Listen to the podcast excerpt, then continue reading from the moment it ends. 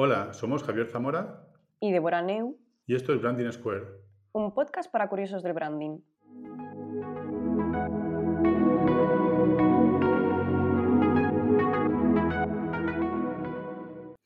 Hoy tenemos la suerte de tener en Branding Square a Javier Velilla y Olga Llopis, dos auténticos arquitectos del branding que lideran una de las agencias de branding de referencia en este país, Comuniza, y también la plataforma de formación sobre branding, Brandemia.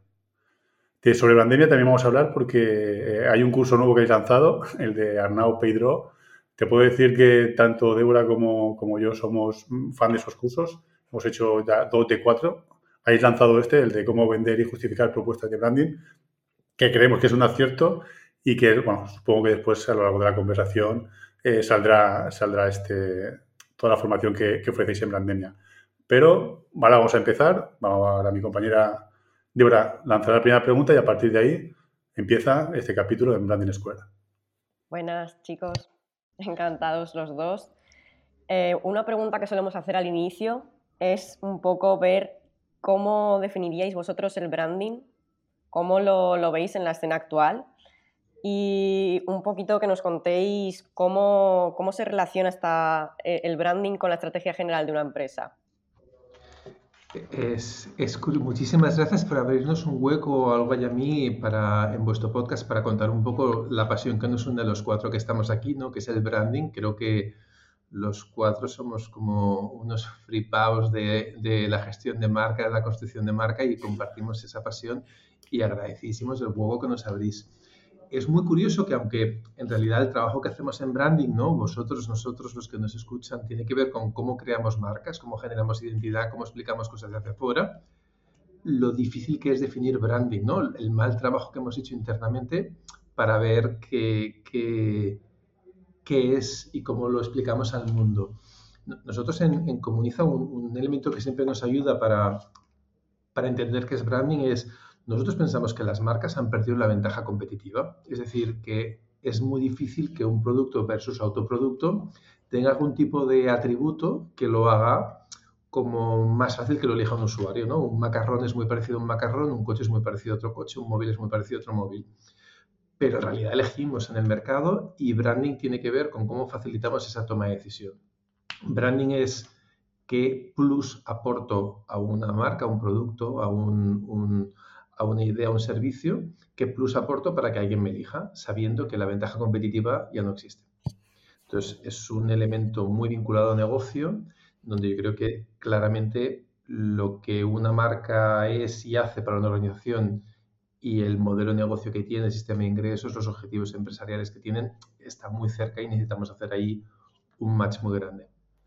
¿Por qué cuesta tanto, Javier, Olga, por qué cuesta tanto que los empresarios entiendan que la marca es un activo de valor, es decir, que les puede reportar un beneficio económico no tanto a corto plazo, porque el cortoplacismo mata el branding, pues es una, digamos, uno de los mantras que, siempre he, pensado, pero sí que es verdad que a medio y largo plazo tener una marca, un activo de valor tan potente, reconocible, identificable y, y con una visibilidad y un posicionamiento en el mercado, es dinero.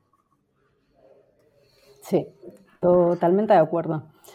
Yo creo que una parte es que no, lo estamos sabiendo explicar todo lo bien que deberíamos y luego hay una parte de quién tenemos delante, ¿no? quién está dentro de, las empresas. Y me hace gracia ¿no? porque dices que, que, miran como en el corto plazo, yo creo que es la clave, ¿no? que tienen gafas de corto plazo.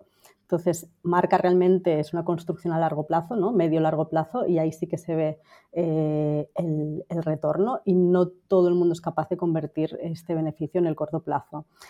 Nos encontramos empresas grandes que los objetivos son muy a corto, ¿no? O sea, mandatos de pocos años. Entonces, si invierten, no tienen la capacidad de obtener ellos en su mandato este, este primer retorno. Y luego en empresas que son más, más pequeñas, pues a veces no encuentran el jugador adecuado ¿no? con el que trabajar el, branding para que realmente les pueda reportar la inversión que tienen a, un plazo que sea como, como, más, eh, como más largo. De todos modos, eh, sí que hay veces, y, y, esto comentábamos con Javier, un, cliente hace poco, ¿no? que, que, nos dijo, hacía algún tiempo que lo hablamos con él, ¿no? igual un año así, oye, ¿qué tal? ¿Cómo te va? Y nos decía, pues muy bien, porque desde que hemos implementado todo lo que habéis hecho a nivel de branding, nos cuesta menos vender. O sea que según que se haga, aunque la empresa siga siendo la misma, sí que se pueden conseguir resultados ¿no? en, un corto plazo. Entonces, todo depende de cómo lo enfoques, de cómo lo empaquetes y, de en qué punto esté cada empresa y cómo lo seca, les sepa sacar el partido, ¿no? Pero es un, indicador que me parece precioso, ¿no? Que, les facilita mucho la vida. Total, total. Yo, en, esto también tenemos siempre el debate. Yo creo que muy pocas cosas en el mundo funcionan a largo plazo, ¿no? Y lo que sucedió de la pandemia hace que cualquier plan, plan, que tuviésemos a largo plazo saldó por los aires. Lo que sucedió con la crisis, la guerra de Ucrania, también ha hecho que muchos planes que tuviésemos saltaron por los aires. Por lo tanto, ya muchos de nosotros vamos con las gafas de cerca que decía Olga todo el rato, ¿no? Entonces, parte del trabajo que tiene que hacer el brand y, con Olga siempre esto lo, lo, hemos trabajado es, llevamos más de 30 años el sector, yo llevo 20 en el sector del branding, pero llevamos más de 30 intentando explicar qué es el branding a los empresarios y por qué esto es importante. Y aquí hay tres posibilidades. Posibilidad uno, que los clientes sean tontos. Me niego a pensar eso. Y me niego. Posibilidad dos, que nosotros seamos tontos. Y también me niego. Entonces, queda una tercera posibilidad que es que estemos explicando algo no bien. Entonces, que esa puede ser, claro. Entonces, yo, por, un tema de, que siempre pienso en lo que puedo hacer y no en lo que salió mal, para mí la clave es, hemos de colocar corto plazo en el rendimiento de marca, corto plazo. Porque los clientes están hablando, y fíjate cómo los de digital nos han ganado la tostada, ¿no? Hablan de A-B testing, hablan de que como todo es tan incierto, todo es tan improbable, todo es tan inseguro, como no sé qué va a pasar, voy a hacer una prueba, un A-B testing en cambio, los del branding, ¿qué hacemos? Lo pensamos todo mucho, mucho, mucho, muy profundamente e intentamos decir cómo va a ser una marca a 15 años vista. claro, ¿quién garantiza 15 años ahora en el mercado? Entonces, las gafas de corto y las gafas de largo, lo que eh, sería el corto plazo y el largo plazo, es la gran tensión del branding. Y ahí nos tenemos que poner teniendo en cuenta que el empresariado en España y fuera, y nosotros trabajamos tanto, tanto en España como, en el exterior, está mirando cada vez más en el corto plazo. Entonces, si miras en el corto plazo y, ahora que estamos a inicio de año, todo el mundo está haciendo, ¿no? Hablando de los presupuestos de año, es que es un presupuesto de año. Yo no he visto ninguna empresa que me presente un presupuesto quinquenal. Entonces, los planes no pueden ser a largo plazo. Y hemos de acortar los plazos en los que el rendimiento de marca aflora. Y ahí nosotros tenemos experiencia en algunos proyectos donde el output es muy directo. Es decir, que al final una empresa que decía Olga, a la que le tenemos mucho cariño, en menos de un año tenga muchos indicadores de negocio mucho más saludables, nos parece que tiene que ser también las gafas de cerca con las que el sector nos, nos ponemos la ropa. Entonces, bueno, yo voy a recapitular un poco. Mm, de lo que hemos empezado es que el branding es cada vez y va a ser cada vez más necesario para las empresas por el tema que estamos viendo de lo de la falta de ventaja competitiva y demás. Por otro lado, tenemos que sí que vinculamos la estrategia de negocio con la estrategia de marca. Y ahora nos encontramos con esta especie de necesidad de, cambio de, medir los resultados a corto plazo. ¿Nos podríais contar más un poco sobre estos parámetros? Si de verdad mm, podemos ver a corto plazo cambios significativos y cómo, quizá cómo podríamos medirlo. Sí yo, creo que eh, gran parte del branding sirve para facilitar la toma de decisiones, ¿no? Y tú estás en un lineal para elegir un macarrón o, no sé, elegir un detergente de lavadora. No sé, Javier, Débora, si vosotros os interesa mucho el mundo de los detergentes de lavadora, a mí poco, yo quiero un detergente. Entonces, yo no puedo estar mucho rato en el lineal tomando esa decisión y además no quiero ser experto en detergentes de lavadora. Entonces, a lo sumo, lo más sofisticado que haré es abrir el bote y olerlo, ¿no? Que es, oye, a ver esto a qué huele porque luego mi ropa va a oler a esto, pero, pero no, no sé, los tensioactivos y estas cosas de las detergentes, pues no me puedo meter en ese mundo porque no tengo energías suficientes. Y claro, en un lineal, o sea, en, un supermercado donde yo igual compro 100, 150 productos distintos, no puedo hacer esa toma de decisión así para cada uno de, los elementos que tengo que tomar decisión. Entonces, la marca sirve para agilizar esa toma de decisión en la mente del usuario. Yo confío en tal marca de fabricante, por lo tanto cojo ese detergente. yo confío en tal marca de un supermercado que tiene una marca de distribuidor, compro ese producto de, marca mal llamada blanca, ¿no? De marca de distribuidor. Entonces, la, la marca puede jugar en el corto plazo porque tiene que ver con cómo tomamos decisiones. Y puede, por ejemplo, ubicarte si un producto está en una determinada categoría o está en otra determinada categoría. Y entonces me da pistas sobre qué precio tiene un producto o qué significados contextuales me plantea ese producto para que yo vea si ese producto está en mi, en mi órbita o no. Entonces yo sí creo que el branding juega en el, en el, en el muy corto plazo y muy, muy asentado en, en cómo estamos tomando decisiones. Eh, las personas en el consumo. Funcionan B2B, pero funcionan B2C y es, yo no tengo capacidad de decidir qué ordenador, o sea, técnicamente cómo es un ordenador u otro. Entonces subcontrato esa decisión a una marca que creo que es buena para los ordenadores de mi equipo. Y ahí pues luego tengo que comprar 20, 25 ordenadores, pero subcontrato eso ¿a qué? A la gestión de marca, porque nadie compone un ordenador solo por especificaciones técnicas. Claro. Con la gracia además que una vez ya has tomado la decisión y estás satisfecho con toda la experiencia, lo normal es que si vuelves a tener esta necesidad, repitas ¿no? y extiendes esa decisión en el tiempo y es lo que hace que el valor de marca se extienda en el tiempo si tienes bien trabajado el posicionamiento. Hoy, esta mañana hemos estado hablando, Débora y yo, sobre el tema de la infidelidad del consumidor y la fidelidad hacia las marcas, que es eh, una de las realidades que nos encontramos y que también has expuesto eh, Javier, al principio ¿no? de, uno de tus argumentos, que es el cortoplacismo, eh, la mentalidad más de startup, de PSAB, de estar en modo beta eh, perpetuo, es también interesante de cara oye, cómo, cómo conseguimos enamorar y fidelizar, que es otro de los puntos fuertes del branding, fidelizar al cliente que repita el acto de compra en un mercado volátil y cambiante con nuevos protagonistas que aparecen con fuerza ¿no? Eh, en, el, propio mercado. Por tanto, la experiencia de marca, lo has comentado también tú, Olga, es clave, ¿no? Entendemos que es clave para este cortoplacismo, para poder eh, conseguir eh, conectar con el consumidor de una forma muy rápida y luego fidelizarlo, pues enamorarlo, fall, in love o fall in love en poco tiempo. Sí. Sí, yo creo que la experiencia de marca es importante, o sea que una vez has tomado la decisión, la has probado y todo lo que rodea la fase previa ¿no? de la toma de decisión donde haces la búsqueda, eh, el momento en el que haces la, compra o disfrutas del producto o del servicio y luego si hay toda la fase de, de postventa o postservicio, es fundamental que esté, que esté que sea satisfactoria ¿no? y que sea lo que se espera y que tenga el carácter propio de esa marca, ¿vale? que seamos capaces de identificar que nos está hablando la marca con la que nos estamos eh, relacionando. Luego hay un tema que, es curioso, ¿no? que hay, igual hay marcas con las que cambiamos, pero hay otras marcas con las que no cambiamos. ¿no?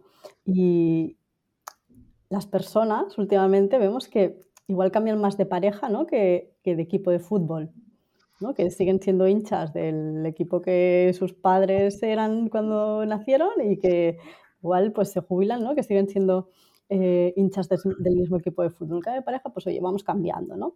Entonces, lo que tenemos que trabajar con las marcas es este sentido de pertenencia. ¿no? ¿Qué, qué hacen las marcas buenas? Pues generar un sentido de pertenencia hacia la marca tan fuerte que es que no te planteas que puedas usar o comprar otra marca, porque tiene que ser esa, sí o sí. Y no solo porque sea la de toda la vida, sino porque tienes una relación con esa marca muy positiva. Y eso es lo que hay que trabajar cuando, cuando estamos trabajando desde, desde, la marca en cualquier punto de contacto o, vamos desplegándola. total, total, yo estoy totalmente de acuerdo. Y que hay que, hay que distinguir en cuando usamos un producto o cuando tenemos una conexión con ese producto. Entonces va a haber mucha infidelidad, va a haber mucho Tinder si es uso mucho Tinder. Pero si, si en vez de Tinder, eh, no, si en vez de uso es una conexión, es muy probable que la fidelidad crezca. Entonces, en muchas de las relaciones mercantiles que tenemos, que son muy transaccionales con diferentes tipos de productos, hay infidelidad porque en realidad hay uso. Cuando hay una relación eh, más estrecha y una conexión más grande, las fidelidades crecen. Yo creo que el ejemplo de Olga de, del fútbol ah, es que es muy significativo, o marcas de coches. Hay gente que tiene una marca de coche y compra siempre el coche de la misma marca, pero es que no llega ni a evaluar el resto de marcas de otros, de otros fabricantes, porque él es esta marca que quizá incluso es la que compraba el coche su padre, vete a saber. Entonces, eh, yo, creo que porque hay una conexión emocional, unos significados que hace que quizá acompañándole en ese coche que decía Olga, van cambiando las parejas, pero la marca tiene infidelidad. Yo, creo que no es lo mismo el uso, el uso va a generar mucha, mucha, mucha, eh, mucha volatilidad y la conexión va a hacer que, asentemos eh, mucho la, la pertenencia y ahí hay un ejercicio poderosísimo de construcción de marca. Y en cuanto a la dificultad, o la flexibilidad que quizá necesitamos para mantener en todos los puntos de contacto esa experiencia de marca? ¿Qué nos podéis contar? Yo creo que hay que ver un poco dentro de los puntos de contacto para qué sirve cada punto de contacto, ¿vale? Porque no hay que, no hay que pasarse, ¿vale? O sea, no, no, no hay que hacer marca en el sentido de hago mi mensaje todo el rato, sino que hay que saber estar, no, no vistes con la misma ropa si vas a una boda que si vas a trabajar, que si te vas por ahí de fiesta, ¿no? Que si te vas al gimnasio. Pues esto es un poco lo mismo. O sea, yo soy la misma marca, estoy en un contexto diferente, entonces me tengo que vestir un poco con, con ese traje, ¿no? No te puedo hablar siempre distendido si estoy recibiendo una queja en el servicio de atención al cliente, porque no toca. Olga, si te acuerdas cuando estuvimos con, con, hicimos la primera guía de tono voz potente que hizo Canal Plus España, y, si te acuerdas, era un poco este debate, ¿no? De, de, cómo tiene que ser el copy de la página de error. Es decir, cuando tú estás viendo un partido de fútbol que en aquel momento era importante y pantalla azul, ¿cómo es ese mensaje? Claro, si hago un mensaje muy on brand, la marca en aquel momento era como muy cómplice, muy cercana, muy, muy... que ahí es donde habría el problema que comenta Olga, porque justo en ese momento no te puedo colocar un ups y, sucede mucho con, por ejemplo, los errores 404 que vemos de web. O sea, en una web como la vuestra, como la, como la nuestra en Comuniza, puedes hacer un UPS, porque es una web estrictamente informativa. Pero si es una web de un proceso donde hay un formulario, donde hay un carrito de compra, no me pongas UPS, porque me has fastidiado un buen rato. Entonces ahí la experiencia se, pierde. Yo a eso le llamo el efecto Disney Wall. Es decir, tú cuando entras a Disney Wall quieres que todo eh, sea purpurina y, el cuento de hadas, ¿no? De repente no te imaginas a Mickey fumando en la esquina o a las princesas eh, discutiendo con, los príncipes por el parque, ¿no? Es, decir, que en todos los puntos de contacto que la marca vaya a tener contigo, antes, durante, después, etcétera, este, ese efecto Disney World que, que estamos comentando. En, este, en, este, sentido, al final, el efecto Disney World ¿no? es consistencia. Hago las. Eh, eh, cosas siempre exactamente de, la misma manera. Pero no, pensamos que la consistencia tenga que ganar la batalla, sino que tenemos que tener la capacidad como marca de adaptarnos a la circunstancia. Entonces, no puedo actuar siempre de la misma manera, sino que tengo que pensar qué va a ser lo más efectivo, qué es lo que va a ser más eh, relevante, cómo voy a, generar relevancia para la marca si lo hago de una determinada manera. Entonces, si tengo que elegir entre hacerlo siempre igual o hacerlo de la forma para que yo sea más relevante, cambiando la manera en que lo hago, siempre va a ganar la relevancia para nosotros, por encima de hacer las cosas siempre igual. Habéis comentado un ejemplo, habéis puesto encima de la mesa ya, uno de estos trabajos que, que, habéis realizado. A nuestros oyentes les gusta mucho el salseo en ese sentido, conocer más casos que habéis trabajado, en qué eh, visteis dificultades, en qué oportunidades, casos de éxito, también aprendizajes del fracaso. Contaros un poco esa experiencia de Comuniza, que bueno, cuando entráis a, la, vuestra web, eh, mentáis que hay más de 800 proyectos. Algo podremos sacar ahí para poder contar. te, cuento dos. Uno, sigo con el de Canal Plus, ¿vale? Y, luego cuento otro. Eh, porque el, de Canal Plus fue, fue divertido y te, cuento un poco el, plano secuencia. La idea es, eh, hizo R3 la identidad visual de, Canal Plus España hace unos años y, era una marca muy editorial y entonces nos contrataron desde, desde Canal Plus para hacer la guía de tono de voz. Es decir, cómo normalizamos ya no tanto la parte de, identidad, sino más la parte de, narrativa, de palabras, de, semántica. y estuvimos trabajando con ellos eh, pues codo a codo, muchísimo viaje a Madrid, muchísima presentación, fue uno de los proyectos que intelectualmente más hemos disfrutado. Estuvimos, por ejemplo, pues dos días escuchando ahí conversaciones telefónicas de atención al cliente, o sea, fue, fue muy estimulante para entender cómo es el tono de voz, no solo en, una pieza publicitaria de marca, sino cómo es el tono de voz en un manual de usuario, como para conectar el famoso iPlus con una tele X.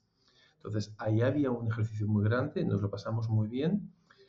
Eh, nosotros, ese, proyecto se presentó a todos los premios que se podían ganar, todos los premios del sector y ganó muchos, premios Laos, premios, o sea, de, todo tipo. Cuando el proyecto ganó muchos de los premios Laos, que son unos premios de creatividad aquí importantes en el, país, pues Olga y yo lo celebramos muy contentos y felices. Al día siguiente se anunció que se vendía Canal Plus a Movistar. Imagínate todo el trabajo. Bueno, claro, tú ya sabes lo que va a pasar con ese proyecto. Entonces fue un momento de subidón tremendo ganar ese premio, muy chulo, todo muy satisfactorio. Al día siguiente sabes que ese proyecto se va a desmantelar o que va a tener una transformación muy grande porque evidentemente hay un nuevo propietario. Entonces eso es la vida de una consultora, es vivir en un carrusel que subes y bajas y, y entonces siempre tienes que quedarte con cómo transformo un cliente y cómo lo llevo a su mejor versión, cómo consigo que ese cliente sea más competitivo y ese compromiso es inquebrantable. Y luego están los imponderables ¿no? de, de, de, lo que sucede en, pues entre bambalinas y que en ese caso buscábamos dar un salto muy grande en, en la construcción de tono y no pudo ser. Y ahora estamos en, en un proyecto muy bonito eh, para, para, una entidad financiera latinoamericana, que llevamos con ellos cuatro años de proyecto, en la que hemos hecho todo lo que se puede hacer en un proyecto de marca. Hemos hecho temas de, de auditoría, muy vinculado al modelo de negocio, porque el sector bancario hay un cambio de statu quo muy grande en todos los frentes, en el cultural, en el económico y en el tecnológico. Hemos trabajado temas de propuesta de valor, temas de estrategia de marca, temas de naming, temas de arquitectura, temas de tono de voz y ahora estamos en, en temas de voz, de narrativa y de experiencia. Y entonces es un viaje en el tiempo donde el cliente además hace muchísimo rapport, tiene mucho dato de cómo funciona la marca y por lo tanto tienes un control eh, casi mensual de qué rendimiento tiene lo que estás haciendo, ¿no? Y la sensación de estar trabajando con un organismo vivo que tiene millones de clientes es muy estimulante y nos lo estamos, nos lo estamos pasando muy bien y, y notamos latir el, el, notamos latir el día a día del cliente y eso, bueno, sobre todo cuando notamos el negocio, la parte más de negocio, eh, a Olga y a mí nos estimula muchísimo. Lo que acabas de contar me parece como el paraíso de, todo lo que todos los que trabajamos dentro del sector. Es como, Dios, yo querría estar ahí en ese, en ese proyecto. Pero, pero ese, ese paraíso existe eh, y existe en empresa muy grande, en este caso es un cliente muy grande que se puede hacer cosas muy bonitas y hemos trabajado para cliente no tan grande que se puede hacer cosas eh, igual de buenas y con la misma mentalidad y, y es buscar mucho pues, clientes que, que, quieran dar un salto a través de la marca, ¿no? esa ambición que, que, y ese inconformismo que tenemos todo el rato y que nos pasa mucho ¿no? y, y siempre nos pasa cuando nos hacen alguna entrevista, Olga y a mí, ¿no? de que nos preguntan, oye, pero ¿qué proyecto te gusta más? Y siempre, Olga, contestamos lo, lo, mismo, ¿no? ¿Cuál es tu mejor proyecto? ¿no? Nuestro mejor proyecto es el que tenemos ahora en la mesa. Entonces, ah, yo intentamos, Olga y yo, pues, hablar lo mínimo posible de cosas de, eh, que hicimos hace X tiempo y, y, nos mola mucho el, pues, lo que hay en la mesa ahora mismo y, y trabajar duro Débora para que, para que sea lo más paraíso posible, pero cada día. Y hablando de, de, clientes, por ejemplo, ¿cómo sería trabajar, o sea, cómo involucráis al cliente dentro del proceso de trabajo? ¿En qué puntos eh, interviene como para, porque a veces mmm, en muchos de los proyectos parece que el cliente solo te da información al principio y luego como es que se desliga? Entonces, me gustaría saber cómo, cómo es sí. ese proceso para vosotros. Sí, para nosotros el cliente es el centro de todo lo que hacemos. ¿vale? Y por cliente yo entiendo nuestro cliente-cliente, o sea, la empresa para la que trabajamos, y el cliente de nuestros clientes, ¿sí? Que no es exactamente lo mismo. Entonces tienen que estar los dos en la mesa todo el rato. Me, hace gracia, enlazando con el tema de los laos que decía antes Javier, ¿no? De los premios eh, que claro, vemos los premios, ¿no? De, oye, qué bonita esta campaña, o qué bonita esta identidad, o qué bien que ha salido este trabajo, es maravilloso, muy bien. Pero estaría bien también ver, ¿no? Cómo, cómo, cómo le ha ido al cliente, no solo valorar como, como profesionales dentro del sector cómo ha quedado el trabajo, ¿no? Sino que el cliente pueda decir, oye, pues me ha servido para esto. Y los lados precisamente tienen el trofeo este, que son dos piezas que cuando los juntas formas el trofeo, de forma conjunta, ¿vale? Es como un, un cubo así alargado y si lo separas, aquello no se aguanta, ¿no? Entonces necesita que esté, que esté junto. Y es una metáfora súper bonita porque al final sin cliente no hay proyecto, ¿no? Y, sin proyecto no hay consultoría, no hay branding, no hay estrategia, no hay diseño, no hay, no hay nada, ¿no? Entonces es un trabajo que siempre que tiene que estar hecho como muy, muy de la mano. Entonces nosotros lo que hacemos es incorporar al cliente en el inicio, evidentemente, pero después también tenemos diferentes puntos de encuentro a lo largo del proceso para poder intercambiar puntos de vista, para poder iterar y poder ir dando forma al proyecto para que realmente sea lo que, lo que ellos necesitan, porque no tenemos la respuesta absoluta. La información que tienen ellos y la información que tenemos nosotros. Y hay que nosotros somos, en teoría, sabemos mucho de branding, pero el cliente sabe, ser, sabe mucho de ser cliente. Sabe de lo suyo. Entonces, eh, yo creo que es un trabajo conjunto y ahí también es, es un baile que, que depende del cliente y de la situación, pero nosotros buscamos que no haya una relación cliente-proveedor, sino que haya un equipo que está con un proyecto de marca y que esa distancia que hay entre el dentro y el fuera y el, y el que te da y el que te pide sea lo más difusa posible y para nosotros es una de las fórmulas del éxito. Ese es un baile, ¿no? que es bailar pegados, es un baile que proponemos a todos los clientes y hay clientes que se dejan y clientes que te ponen los codos y no se dejan, pero al menos lo intentamos. En ese, en ese baile que comentas se presenta también una realidad, ¿no? Creo que lo que estáis eh, diciendo, sobre todo tú, Olga, en tu exposición es cierta, ¿no? Si involucramos al, al, cliente en el proceso, si lo hacemos parte del proceso, si bailamos, como dice Javi, baile sobre todo un día eh, te llevará él o tú, le llevarás en el, en el baile, sí.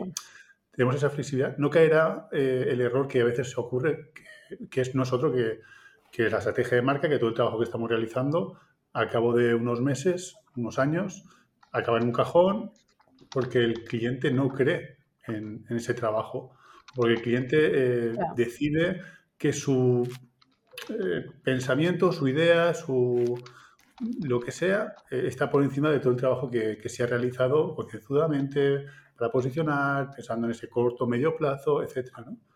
¿Cómo nos enfrentamos a lo que sería todo lo contrario al paraíso? El infierno que, muchos de nosotros, eh, como consultores, vemos cuando nuestras marcas, en su etapa más temprana, han crecido un poquito, pero que luego ya no son eh, para nada todo aquello que, que, creíamos que iba a ser.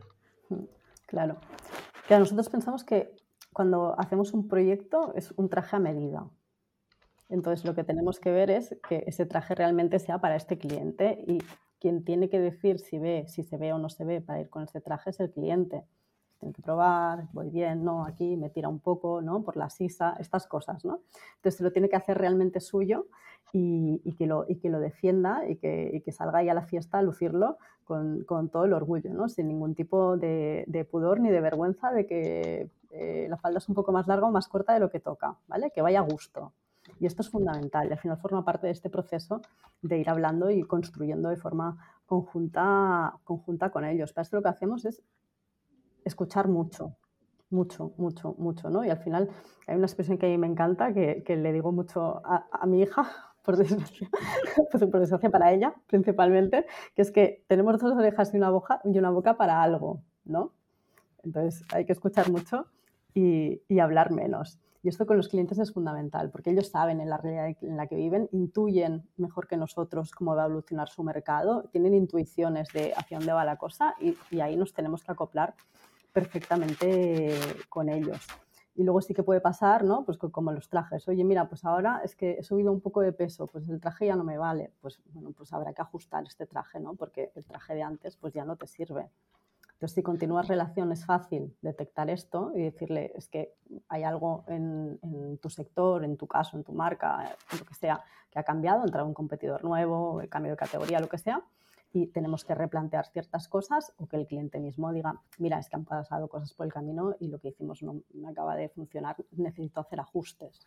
¿no? Pero alguien se tiene que dar cuenta de que la situación ha cambiado, porque claro, lo que hacemos no es eterno, tendrá una fecha de caducidad, ¿no? Los mercados evolucionan, pues las marcas también tienen que evolucionar, son, son entes vivos, ¿no? no es un manual que queda ahí fijado para el resto de los días. Total. Eh, yo, yo creo, Olga, el, el, el, símil del traje que lo hemos usado muchas veces en, en, la agencia, o sea, es muy aventurado pensar que un proyecto de marca cristaliza y queda fijado para siempre, porque vuelvo, o sea, van a pasar muchas cosas y, y, lo que decíamos antes de la incertidumbre es demasiado grande, entonces va a tenerse lo que hacer propio, igual que cuando te entregan un piso en un, un interiorista, luego pues pones el jarrón en otro sitio, aquí pones un marco de fotos, es decir, haces tuya la casa. Entonces, es natural que los clientes evolucionen su marca y que una cosa que tú creas al cabo del tiempo no sea idéntica lo que está en la calle a lo que tú hiciste. Y a mí no me parece mala noticia siempre y cuando haya un criterio. Hay una persona que nosotros valoramos mucho en el ámbito de, del diseño, que es José María Mir, y José María Mir siempre dice que las reglas están para romperlas y que los manuales en marca habría que quemarlos todos, ¿no? O sea, como que hay que construir desde eso y que nunca debería ser el punto de llegada, sino el punto de partida. Y que en esa guerra que comentaba Olga entre la relevancia y la consistencia, nosotros somos siempre mucho más de relevancia que de consistencia. Entonces las marcas van a evolucionar y bendito camino que van a hacer en ese camino, al principio de este podcast hemos puesto un poco el cebo con respecto a Brandemia, sobre todo a la formación. Ha sido comentando también la necesidad que, que hay de saber explicar o de saber eh, acercar el branding, esta pasión, lo que nos mueve, lo que nos une, lo que nos ha traído aquí eh, a más gente, ¿no? A partir de ahí ha nacido el proyecto Brandemia. Eh, también queremos que os comentéis un poco cómo surgió, cuáles fueron las primeras iniciativas para, para, lanzar esos cursos en los que ya os decimos que Débora y yo estamos eh, enganchados, estamos ya casi suscritos. Bueno. Y, y, ahora, sobre todo, este último curso también, que es muy interesante porque creo que pone eh, en perspectiva el acercar el branding eh, y el saber presentarlo también y defenderlo de cara a, a, al cliente, ¿no? Que, que no tiene por qué conocer esto que nos está apasionando a nosotros.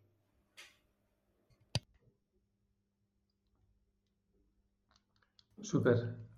Eh, nosotros pensamos que Brandemia claro, nace hace, hace pues ya 12, 13 años, buscando cubrir un hueco de los que tenemos más o menos 40, que era pues aprender, formarnos, tener esa curiosidad, ¿no? Y, y, y ese ha sido siempre un poco el mandato, el mandato de, de Brandemia en en el que, bueno, nosotros cogimos la plataforma pues hace como unos dos años teníamos como muy claro y es, ah, yo he pasado horas y horas y horas, y Olga, yo creo que tú también, ¿no? Leyendo blogs, leyendo revistas, leyendo, leyendo, leyendo, porque te permitía evolucionar profesionalmente mucho más rápido que tu carrera, o sea, que tu día a día de curro, ¿sabes? Porque al final los filtros de branding son muy lentos y yo necesito leer mucho para ir más deprisa, porque si no, mi carrera queda corta.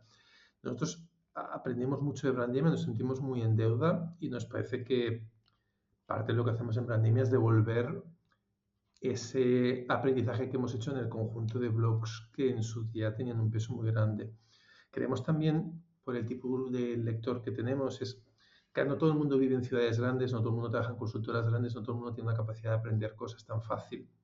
Entonces, aprender eh, branding en, ciudades de primer nivel, como, no sé, Madrid, Bogotá, eh, pues es muy fácil pero aprender branding en, en, un perfil que quizá no soy un equipo tan grande o no estoy en una ciudad de, tan, de tanto peso, no es tan sencillo. Entonces nosotros venimos un poco a cubrir este slot, ya sea con temas de actualidad para estar en el breaking news de qué está sucediendo, con temas de análisis en profundidad, donde además tenemos una red de colaboradores bestial con la que estamos hiper agradecidos, que nos aportan un criterio muy profesional. Y por último, con, con todo lo que tiene que ver con, con, formación, donde profesionales en activo cuentan a otros profesionales en activo sus trucos, su, su magia ¿no? para hacer los proyectos mejor y hemos, pues tenemos a Laura, por ejemplo, en temas de arquitectura marca. Laura es una de las personas ¿no? que más sabe de arquitectura marca de este país. Ha hecho grandísimos proyectos y, claro, se desnuda profesionalmente en un curso y en tres horas te cuenta todo lo que tienes que saber sobre arquitectura marca y que va más allá de leer cuatro posts en un blog, es decir, que profundiza mucho más. Tenemos a Ignacia en naming, tenemos a Ina en, en el legal, que es una de las abogadas que más sabe de, tema marcario en este país. Tenemos a Oscar en temas de sistemas y tenemos el último curso que hemos sacado que nos parece crucial, ¿no? Es, oye, ya tengo el keynote súper chulo con toda la propuesta para el cliente, pero bueno, ¿cuál es la narrativa para que el cliente se convenza? Y, el curso de cómo convencer lo montamos, ¿no? Cuando estuvimos hablando con, con, con el docente era Muchas veces muchos estudios tienen la suerte de que alguien que dirige el estudio tiene un carisma personal muy grande y es capaz de explicar bien las cosas, pero no todo el mundo tiene eso. Y muchas veces cuando ese carisma lo tienes, en realidad es casi como innato, lo traes de fuera de, ¿no? Lo traes y ya está. Pero claro, hemos de plantear que hay gente que no lo tiene y que lo, también lo necesita. Entonces es cómo convertimos un curso que sea paso a paso para que alguien que no tiene una capacidad innata bestial de explicar una historia, de explicar algo, lo haga bien y que pueda seducir y pueda convencer a un cliente. Y a nosotros eso nos parecía crucial. Tengo que decirte y voy a confesar que tanto a Inaxi como a Laura eh, les escribí por LinkedIn después de hacer el curso eh, para invitarlos aquí al podcast. Bueno. me han dicho que sí, espero que al final pueda, pueda llevarse a cabo. Pero es verdad que eh, yo al menos me quedé flipado con los dos cursos, aprendí mucho. El de Ignasi eh, creo que tengo que verlo cinco veces más para, para poder extraer todo el néctar que, que, tiene. Porque Nos pasa lo mismo a nosotros, sí. Y, y, el de Laura lo mismo. Es, es, son cosas que las tienes que tener ahí en tu mesa de, de cabecera y, ir poniendo de vez en cuando porque un fragmento, una parte es interesante a lo mejor en el momento en el que estás eh, con la mesa de trabajo con, alguno de estos proyectos. Total, yo creo que son muy generosos. Me alegro mucho que te hayan dicho que sí. Si ves que se te escapan, son muy buena gente. Eh, echamos una mano, Olga y yo, para. os aviso, lo tenemos ahora en secreto, os aviso. Y el resto de, el resto de docentes es un lujo la complicidad eh, de los docentes, de los colaboradores que también ayudan muchísimo en, en, en Brandemia a buscar buenas historias. Eh, y son cursos que a mí me parece un lujo porque sintetizan 10, 15, 20 años de trayectoria profesional de alguien en una cápsula que cuenta las verdades y, no lo que está en los libros, sino lo que está en la calle, en la profesión, en el, en el día a día. Y nos parece que este espacio el sector lo, lo necesitaba sin el compromiso de apuntarte un máster que vale 6, 8, 10, 12 mil euros con la dedicación de tiempo que te implica y con la exigencia además de a veces si es presencial pues moverte de ciudad o, ir a otro sitio. Entonces creemos que hay un hueco entre la autoformación y el máster demasiado grande en el sector del branding y que un poco la vocación de Brandemia es venir a cubrirlo. Mira, te voy a decir una cosa y, es una percepción que tuve. Eh, cuando vi el curso, el título del curso de Laura, eh, dije, es muy arriesgado esto, es es, algo que igual luego se queda en, nada. Pero es que luego cuando vi la formación, el look que tiene ella, el estilo, la forma de darlo, dije, esto es branding, esto es de lo que tú crees que vas a recibir y lo que recibes es exactamente, exactamente, en este caso un poco más de lo que me esperaba, pero lo que ves, ¿no? Y, es cierto que eh, uno puede hacer eh, eh, puede hacer pues eso, búsquedas en, Internet, leer artículos, comprar libros, pero cuando alguien te lo explica tan, tan, tan crudo, tan real, eh, la verdad es que me impactó porque eso, de normal la gente va a hablar de, los laos que ha ganado, de los premios que ha conseguido, eh, de lo bueno que hace el trabajo y no te cuenta, pues, no, no, que esto no es todo tan bonito, ¿no? Así que la verdad, eh, yo lo recomiendo no nos llevamos nada por esto, por esta recomendación, pero que, lo recomiendo porque realmente es algo que, que os ha gustado, nos, nos gusta y, y ojalá vayáis introduciendo más, más formaciones. Nos gusta mucho oírlo, eh, lo que nos cuentas. El curso de Laura es muy Laura, yo creo que es muy, muy ella, ¿no? Y tiene toda esta energía y, esta manera de explicar las cosas, ¿no? Y que te, explica lo que hay ahí, ahí, detrás. Y esto, esto es muy bueno y es un poco lo que buscamos en todos los cursos y, saldrán más, ¿eh? Porque estamos eh, preparando novedades que que lo que te expliquen sea de verdad, ¿no? que no sea solo cosas ahí teóricas y que no sean aterrizadas y que tengas como muy claro cuando te metes en una disciplina que no es la propia y pues también buscamos como muy especialistas, ¿no? Naming, legal, arquitectura, gente que se dedica a esto todo el día, que, que te expliquen los secretos que hay detrás y que te sitúen perfectamente en un tiempo muy corto en de qué va esta disciplina para poder ampliar capacidades y, situarte más allá de, tu propio día a día, ¿no? Y, este es el objetivo que tenemos con... Yo también os quería agradecer esta introducción de los cursos por lo que comentáis, porque hay una diferencia de, precios brutal y por otro lado porque es eso, es ir más allá de la teoría y es como si tuvieras un, un uno a uno, como un cara a cara con ese profesional para que te cuente eso, que no sea solo como explicar las típicas diapositivas y demás, sino todo, todo lo que su bagaje, su, su trayectoria le ha, le ha dado, ¿no? A través de, de la experiencia. Justo, justo eso.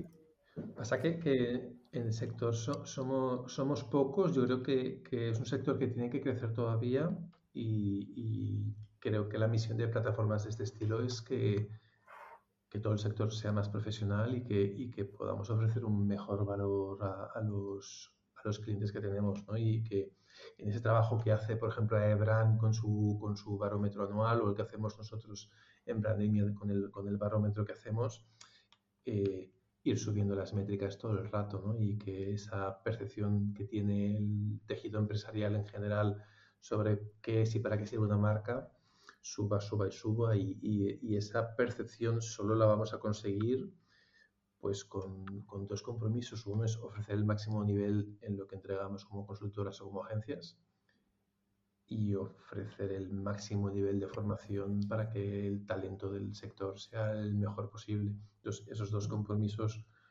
nosotros los tomamos como propios. Hay una parte que la cubrimos desde Comuniza y otra desde, desde Brandemia y ese compromiso es inquebrantable y a muerte, vamos, es decir, que vamos a todas ahí.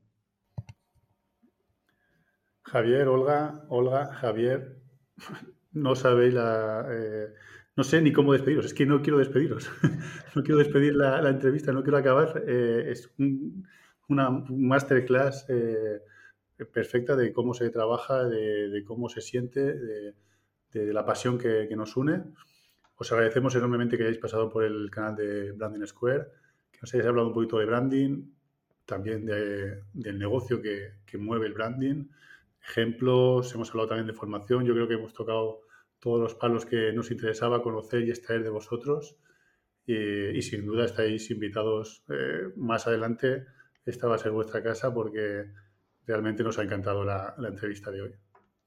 Muchísimas gracias. Eh, por invitarnos. Eh, eh, nosotros es un placer y, sabemos lo que cuesta hacer este tipo de proyectos de generosidad al sector y este tipo de iniciativas como vuestro podcast es una generosidad enorme al sector y yo creo que, que los agradecidos somos nosotros, que gracias por hacer este tipo de proyectos y muchas gracias por abrirnos un hueco a contar nuestras películas ahí dentro porque porque estamos en el mismo barco y nos sentimos muy, muy, muy, muy cerca y muy cómplices, de verdad. Muchísimas gracias. Muchas gracias, Javier de Buena. Esperamos que hayas disfrutado de este episodio casi tanto como nosotros. Síguenos en Spotify, Evox y en nuestras redes sociales para no perderte nada.